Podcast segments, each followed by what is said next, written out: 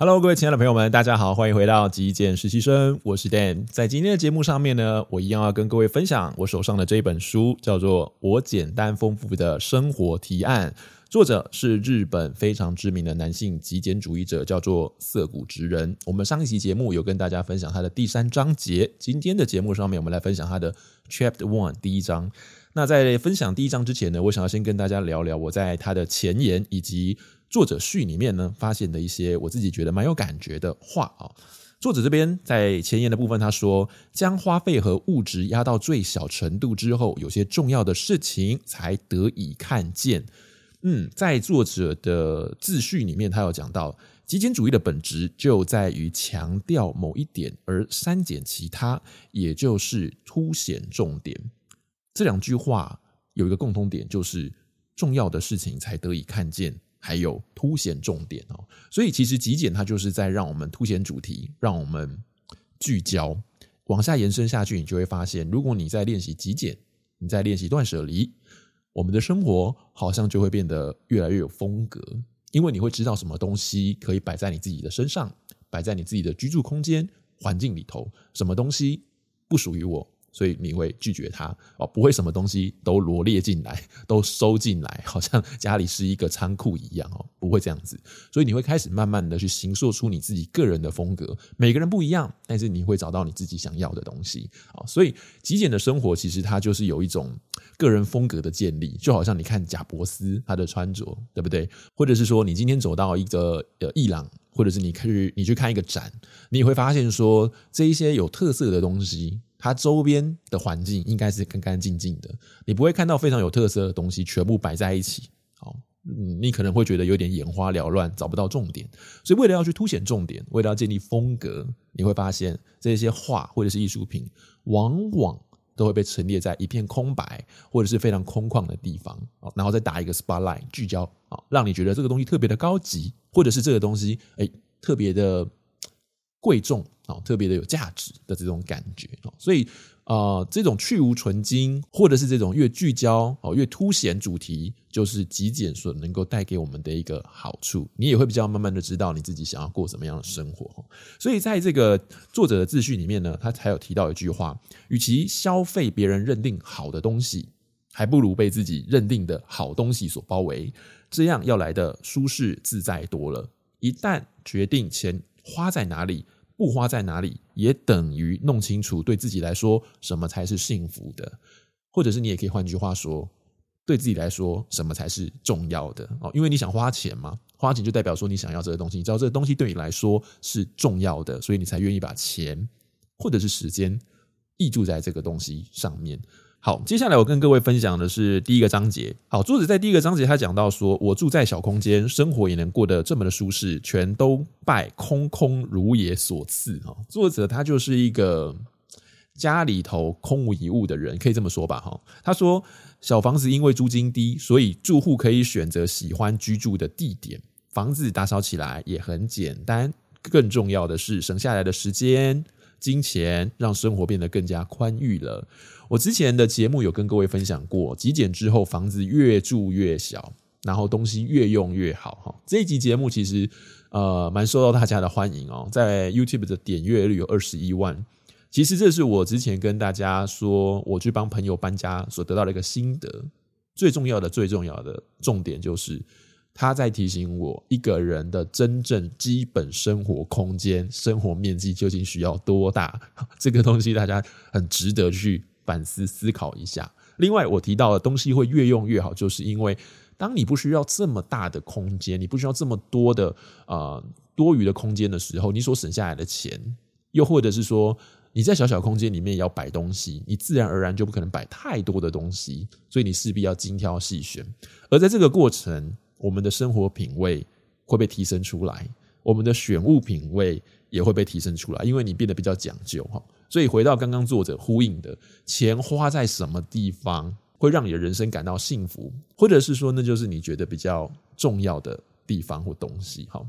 好，作者在这个章节的第三跟第四小节，他说他没有冰箱也没有电视，他说只在必要的时候购买必要的用量，不储存过多的粮食。因为无法保存食物，所以我只吃新鲜的食物。哇，我觉得这这句话听起来是非常非常吸引人哦。当然，如果你是小家庭，有有有小朋友的，可能并不适用了哈。但是我觉得它可以勉励我们尽量注重新鲜啊，注重饮食食物的新鲜度，也就是我们不需要买过多的东西去囤放在冰箱里头，或者是我们不必要在每一餐里面煮过多的食物，然后吃不完，冰在冰箱里头。隔日做加热，这样可能会破坏它的新鲜度或者是营养的成分。我觉得这个倒是可以用这样子的方式来做一个应用了哈。我们可能没办法做到像作者这样子没有冰箱哈。那作者当然啦，我们之前有提到他是一日一餐，所以没有冰箱也合理，因为他确实是不太需要，因为一日只吃一餐，那就把。呃，东西使用量降到最低，或者是他说的，他可以吃一些常温保存的食物，所以就没有冰箱的必须哈。他说，因为没有冰箱，反而养成了我只吃新鲜食物的习惯。此外，还达到节约、不暴饮暴食等等许多意想不到的好处。哦，这边可以提供给大家参考。虽然我们有冰箱，但是我们冰箱的使用，嗯，我们可以好好的思考一下，怎么样重新规划一下它。另外，作者提到他自己是没有电视的。他说呢，减少被动性的娱乐，增加自发性的呃活动哦，对生活来说是比较有效益的。什么是自发性？他说像是阅读。那什么是被动性的娱乐？就像说看电视、滑手机 等等的。诶，没错诶，我们有时候不小心跌入了这种所谓的时间的黑洞里头，滑手机、看 Instagram 或者现在的短影音超多哦，不小心就。线路，然后跳出来的时候，已经一个小时过去了，发现一事无成啊，有点可怕哈。所以作者说呢，他是不看电视的哈。其实我们现代人哦，不太看电视，因为我们不太依赖电视，我们比较依赖网络。你可能会看 Netflix、看 Disney Plus 或者是看 YouTube，其实是一样的。我个人觉得，我之前也是有订阅 Disney Plus，我后来发现说呢，我很快的就把 Disney Plus 上面我感兴趣、想要看的电影看完了。那剩下来的都是我不想看的，可是呢，我的合约还没有到期，所以我每个月呢都必须要硬着呃头皮呢去找一些电影出来看，才会觉得说我这个月花的这些钱是划算的嘛，或者是一直不断的重复看一些旧的东西，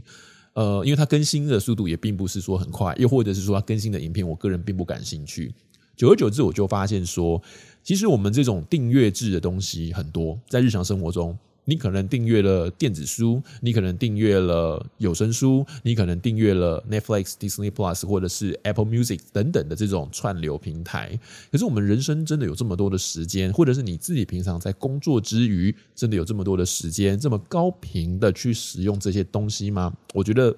蛮值得我们思考的。也就是说，当你听到这边，你可以好好的静下来，回顾一下我们现在生活中。诶，有没有哪些消费上面的盲点，或者是你自己的生活习惯？诶，有没有哪些东西其实是不太需要的，或者是你是被迫啊、因为有了这个消费，所以你必须做出一些呃呃行动啊，让你自己这个消费看起来是比较合理的，好合理的。所以呃，我个人后来是没有在使用 Disney Plus，我反而喜欢用租借的，在跟这本书的作者的说法有点不一样，因为作者其实在书里面他提到了一种。消费形态叫做固定支出跟变动性支出。他认为这种去呃餐厅里面吃饭，你做单点跟套餐，套餐就是一种固定型的支出，或者是吃 buffet 吃到饱是一种固定支出。那么你吃单点，那就不是一种固定的支出。这个我也是跟作者持不太一样的看法啦。我觉得。你的 budget 抓到之后，你的预算抓到之后，其实我觉得吃什么东西是自由的，好，又或者是说作者觉得定这种所谓的固定的消费，例如你上健身房一个月有固定的月费，例如你订这种所谓的呃串流机制的会员，好，串流平台的会员，那么你付一个固定的月费，好，那么你就可以有很多的选择，他认为这样是比较省钱，但对我个人来说，这不是我喜欢的一种生活形态哦，因为我觉得有的时候并不是很自由。呃，如果你不是一个很固定上健身房的人，那么你花的钱交给健身房之后，你又不去，那岂不是一种浪费吗？那如果说你今天诶想健身，你花个几十块钱去到所谓的的社区啊，或者是这种国力势力的这种运动中心，我个人觉得它反倒会是一个比较适合我的方式了哈，当然这个东西因人而异，要看自己个人的生活习惯跟需求来做一个调整。好，在 Chapter One 第一章里面，我个人觉得呢，有一个很重要的重点要跟各位分享的，就是作者在第五小节他说，掌握自己一个月所需的必要花费，在这个章节里面，他有一个表格，应该是一个清单。这个清单上面呢，标题他写到我的极简生活成本。分别是福冈跟他居住在东京的生活成本，当然两个地方是不太一样，但是他把他的呃。房租啦、水电费啦，还有饮食啦，啊，或者是一些这种娱乐，哈，比方说健身房的会员，啊，或者是一些呃亚马逊的会员等等的这种消费，全部都罗列进来，哈，还有包括交通费等等的。我觉得这个地方有一个很重要的呃讯息需要知道，就是所谓的生活成本，跟我们前面讲到的居住的基本空间，我觉得都有一点相关性。也就是说，你把你的 baseline，你把你最基本的需求都先写出来，都先梳理出来。那么这样子，你在做生活的规划或者是做配置的时候，你就会更加的清晰，更加的清楚。也因为这样子，所以你知道你固定的消费、固定的花费之后，你就可以把多余的钱拿去做在更有意义的上面。又或者是像我们之前有读过一本书《大圆扁里的才不是鲁蛇》。因为他知道他最低的需求、最低的开销是多少之后，他就去找了一份让自己工作不会太忙、太累的工作。那你就有多余的时间可以去做你自己感到幸福、快乐的事情啊！这都是一种生活上面时间啊，或者是消费上面的一些取舍。所以，当你自己对于这种财务是比较有意识的时候，其实我们自然而然就能够比较享受到这种自由的感觉，不然有的时候我们钱赚来，我们就不知道我们自己花到哪里去，然后呃，从来没有想过，其实一点一滴、一点一滴的浪费，就变成是一个破口，怎么赚都觉得好像不够，又或者是说，就像作者在这个章节讲到的，倘若你心中没有拥有这些我就能满足的指标，就算你再怎么成功，赚到再多的钱，你的欲望。还是永无止境，填也填不满哦。所以作者强调了，他说极简它不是节俭哦，而是聪明省钱。你需要的不是忍耐，而是消息灵通和多花点功夫哈。不晓得你会不会有这种嗯比价？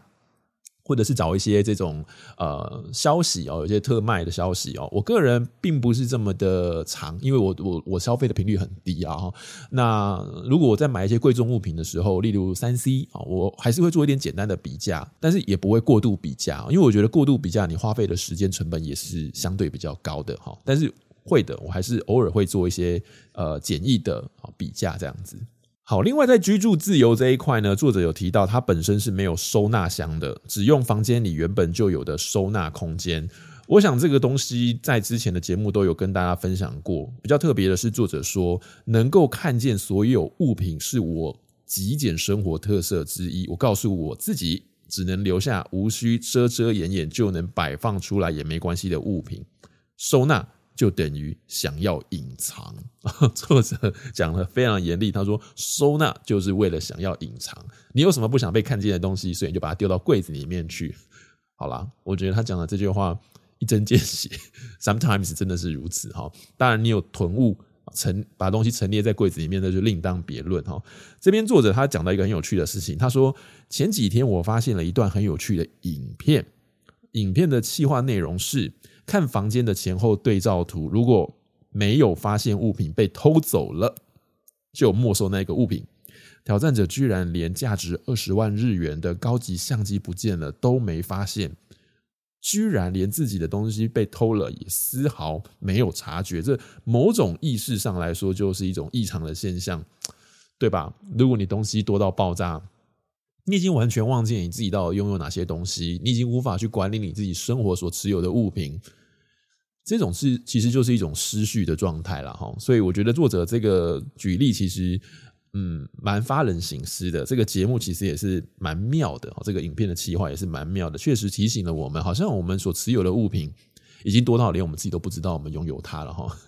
这样生活起来是不是有一点点稍微有一点不负责任？一点点，OK，好，呃，不要讲的太过于